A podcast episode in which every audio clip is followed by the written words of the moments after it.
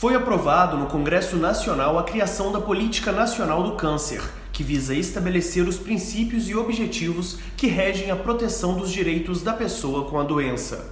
O PL 1605 de 2019 ainda visa a efetivação de políticas públicas de prevenção e combate ao câncer. Entre as medidas está a garantia ao direito à educação da pessoa acometida pela doença, seja no âmbito hospitalar ou domiciliar. O relator da matéria foi o senador Carlos Viana. Na ocasião, os senadores ainda aprovaram o projeto de lei de conversão que autoriza o Poder Executivo a realizar alteração no quadro de cargos em comissão e função de confiança da União, sem aumento de despesa e observados os respectivos valores de remuneração.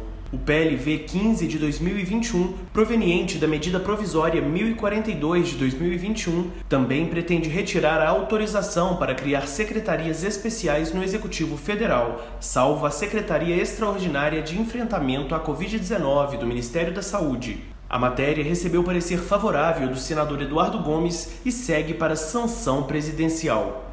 Do portal Amirte, em Belo Horizonte, repórter André Viana.